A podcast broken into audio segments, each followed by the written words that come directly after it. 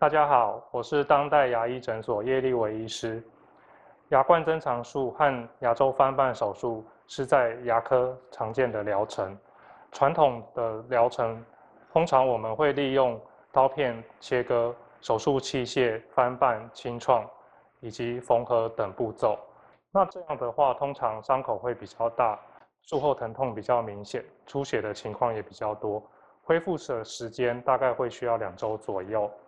现在有水雷射的设备，我们可以利用它代替手术的器械以及刀片，采取微创不翻瓣的方式，让伤口变得比较小，术后也不需要缝合，因此我们在术后的不舒服就会比较没有那么明显，出血的情况也会比较少，也加快了术后恢复的速度。